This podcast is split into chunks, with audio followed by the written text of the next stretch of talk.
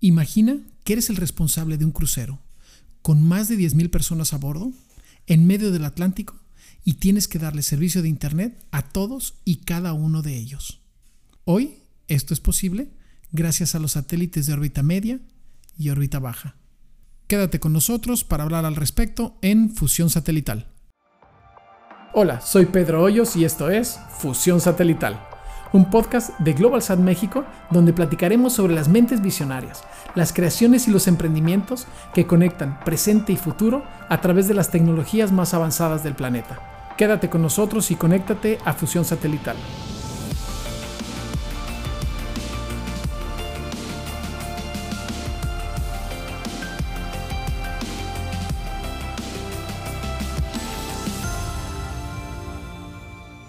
Hoy sí vamos a hablar de un tema que es mi mero mole. Vamos a platicar sobre los satélites de órbita media y un poco sobre los satélites de órbita baja. Esto, si bien es algo que en general no se conoce mucho en el mercado, nos va a cambiar o nos va a dar una posibilidad de conectividad real a nivel global. ¿Por qué? Porque hoy para poder llevar incluso servicios de telefonía celular a las carreteras, a las islas, a los pueblos muy lejanos, e, es dificilísimo hacerlo, ya a menos que lo hagas a través de tirar fibra óptica por las junto a las carreteras o montar servicios de microondas eh, con los que conectas de una antena a otra y a otra y a otra. Pero estos nuevos satélites, con los que hoy, por ejemplo, se conectan los cruceros en alta mar, los cruceros que llevan miles de personas, a los cuales les entregan en una sola antena a lo mejor un gigabyte de información, estos nuevos satélites son los que nos van a permitir conectar nuestros carros o nuestros camiones, sin importar en dónde estén, conectar nuestros, a nuestros pescadores, conectar nuestras islas con equipos y con soluciones accesibles van a poder llevar Internet realmente a los lugares donde más se necesita o donde la población o se encuentra la población más necesitada, por decirlo de alguna manera. Estos satélites, han existido satélites de órbita baja y órbita media desde hace mucho tiempo, pero las nuevas tecnologías nos permiten acceder a mayores potencias y se han desarrollado soluciones con antenas que pueden seguir los satélites, con antenas grandes que pueden seguir los satélites, de tal modo que eh, se pueden mantener conectadas aun cuando los satélites se mueven. Ahora, vale la pena aquí comentar un par de cosas. Una, ¿por qué decimos que se mueven los satélites? Eh, hay generalmente o, se em, utilizan tres tipos de satélites. Los satélites de órbita baja, los de órbita media y los de órbita geoestacionaria. Los satélites de órbita geoestacionaria se mantienen a una velocidad que giran sobre el mismo punto de la Tierra todo el tiempo. Pero según estos satélites se van acercando a la Tierra, la velocidad aumenta. Entonces, un satélite de órbita media a lo mejor le da 3, 4 o 10 veces la vuelta a la Tierra en un mismo día. Y un satélite de órbita baja seguramente le da o le puede dar la vuelta muchas más veces. Incluso estos pequeños satélites de órbita baja, si uno se acuesta en la noche, en una noche clara, eh, los puede ver pasar eh, como si viera uno pasar una estrella que se mueve muy rápido. Hace un par de semanas la gente de SpaceX lanzaron 50 satélites en un mismo cohete y eh, me tocó verlos. Si volteaba uno al cielo se veía una filita de satélites que si le quieren decir a sus hijos que era eh, Santa Claus y sus renos, les aseguro que funciona. Estos satélites nuevos nos permiten tener latencias menores. Pueden llegar a competir con latencias de fibra óptica en tierra, lo que nos permite también utilizar estos medios de comunicación para aplicaciones en tiempo real. Estos satélites tienen huellas más pequeñas, pero con mayor potencia, y nos permiten utilizar antenas más pequeñas tienen muchos spots o muchas huellas que cubren diferentes regiones. Y estos spots además, en muchos casos, se pueden reorientar para dejarlos fijos en un lugar o se pueden reorientar y seguir un crucero, por ejemplo, o la ruta de un avión y darles en el avión poder tener acceso a internet y poder tener acceso a bajar películas y poder tener acceso a monitorear las actividades dentro del avión o del barco. Este tipo de soluciones no solo nos brindan una cobertura mayor, sino que a la vuelta de la esquina, en cosa de un año, dos años, junto con algunos otros satélites de órbita geoestacionaria, nos van a empezar a dar velocidades que hoy no, o bueno, que hasta hace muy poco no eran posibles por medio satelital. Ahora, en muchos casos uno piensa, dice, bueno, el que sea satelital, pues eso es solo para ciertos mercados o solo para ciertos usuarios, porque yo no me voy a gastar en una antena para un satélite de órbita media que cuesta 250 mil dólares, pues yo no me los voy a gastar. Pues no, es muy probable que uno no se los gaste. Pero si uno se encuentra en Cuba, por ejemplo, la mayoría del Internet que hoy se entrega en Cuba es a través de antenas como estas, en donde el gobierno las compra y distribuye el Internet por otros medios dentro de la isla. Y así se hace igual en los cruceros, en los aviones, en las islas del Caribe, en Alaska y en muchos otros lugares. Esto significa, o para esto se puede hacer, que eh, la capacidad de estos satélites ha crecido exponencialmente. Eh, de hecho, uno de los eh, proyectos más conocidos de este tipo que hoy está funcionando es el de O3B, y O3B significa The Other 3 Billion, refiriéndose a las ciudades o los lugares o los pueblos que no tienen acceso a Internet, principalmente en África, en Sudamérica, en Asia.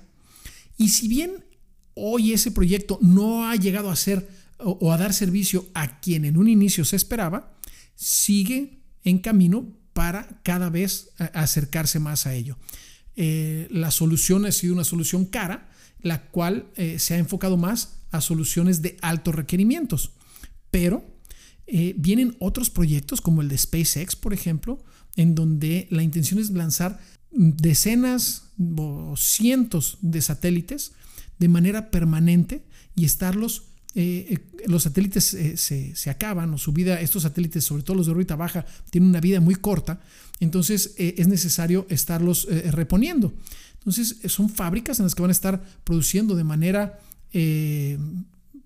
pues continua satélites para estarlos lanzando también de manera continua y poder montar una red global de telecomunicaciones vía satélite.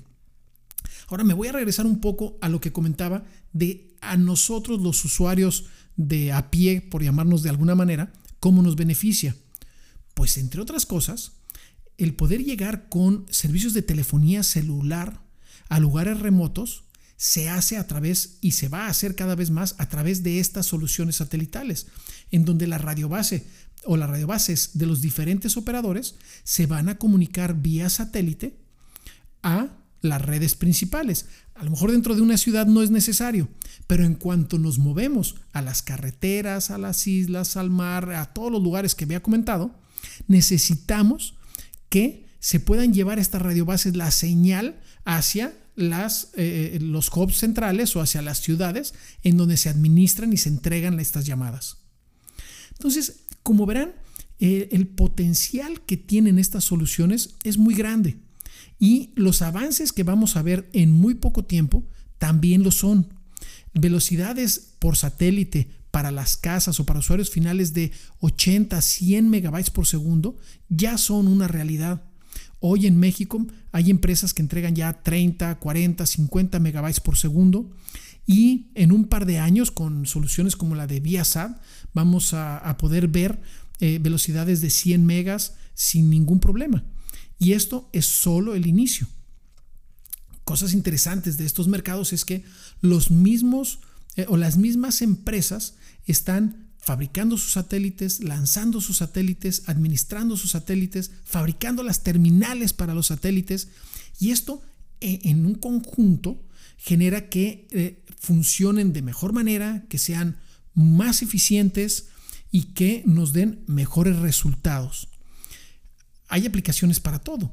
eh, como en otros podcasts ya hemos hablado, de soluciones para IoT, por ejemplo, eh, y estamos mencionando aquí las soluciones para 5 para celular que van a ser de 5G en muy poco tiempo, pero eh, estas redes satelitales nos van a permitir conectar todos estos dispositivos.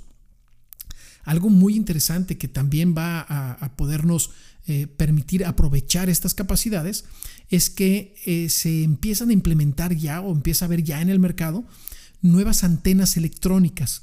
Estas antenas electrónicas, como platicamos ya en, otra, en otra versión de nuestro podcast sobre eh, las antenas que se utilizan principalmente para marítimo, eh, también las hay muy pequeñitas y son antenas que se pueden conectar a un dispositivo pequeño de IoT y que no necesitan orientarse de manera permanente. Entonces, estos satélites con bajas latencias, con altas capacidades o con la posibilidad de manejar muchos dispositivos de pequeñas capacidades, nos van a dar acceso al monitoreo de, por ejemplo, tractores en medio del campo, eh, eh, minas o, equipos para perforar en minas en medio de la sierra, eh, perforadores de pozos petroleros, sistemas para medir la temperatura del mar, para medir las mareas, el, cómo se están descongelando los, los, glaciares o los polos. y mientras más información tengamos, mejor vamos a poder reaccionar. De hecho, eh, los invito a que escuchen uno de nuestros eh, próximos podcasts en los que vamos a hablar sobre la inteligencia artificial y que, como ya hemos comentado antes, eh, estos son los medios que nos permiten llevar la información a centros de administración en donde se pueda administrar y analizar todo esto y aprovecharlo de la mejor manera. Entonces, si hoy no han escuchado mucho respecto a los satélites de órbita media y órbita baja, prepárense, va a ser un tema el cual va a estar en boca de todos a muy corto plazo y que van a venir a reforzar en todo el mundo, porque estos sí son con cobertura global y las empresas que los administran son empresas globales, van a venir a reforzar los medios de comunicación que hoy tenemos y las soluciones que nos van a poder ofrecer tanto las empresas de telecomunicaciones como proveedores de equipo y proveedores de eh, soluciones que requieren de monitoreo. Eh, se van a poder eh, monitorear ductos de gasolina, ductos de agua, la, temblores, una cantidad de cosas a nivel global que van a generar una cantidad de información útil para el beneficio de todos nosotros. En esta ocasión, los quiero invitar a que investiguen un poco más sé que este es un tema que no se maneja en los medios, son pocas las empresas que dan este tipo de servicios, pero les va a ser muy interesante investigar lo que están haciendo empresas como 3B, que hoy es parte de SIS, como lo que está haciendo SpaceX. Eh, en, fin, hay varias empresas que eh, se han lanzado a invertir en estas nuevas soluciones y eh, les aseguro que van a encontrar cosas muy interesantes que nos darán pie para nuevos podcasts o para nuevas preguntas y tema de conversación. Nuevamente les agradezco muchísimo que nos acompañen en, este, en esta edición de Fusión Satelital. Por favor, escríbanos. Mi correo es pedro.hoyos con h y con y. Nos escuchamos en la próxima edición de Fusión Satelital.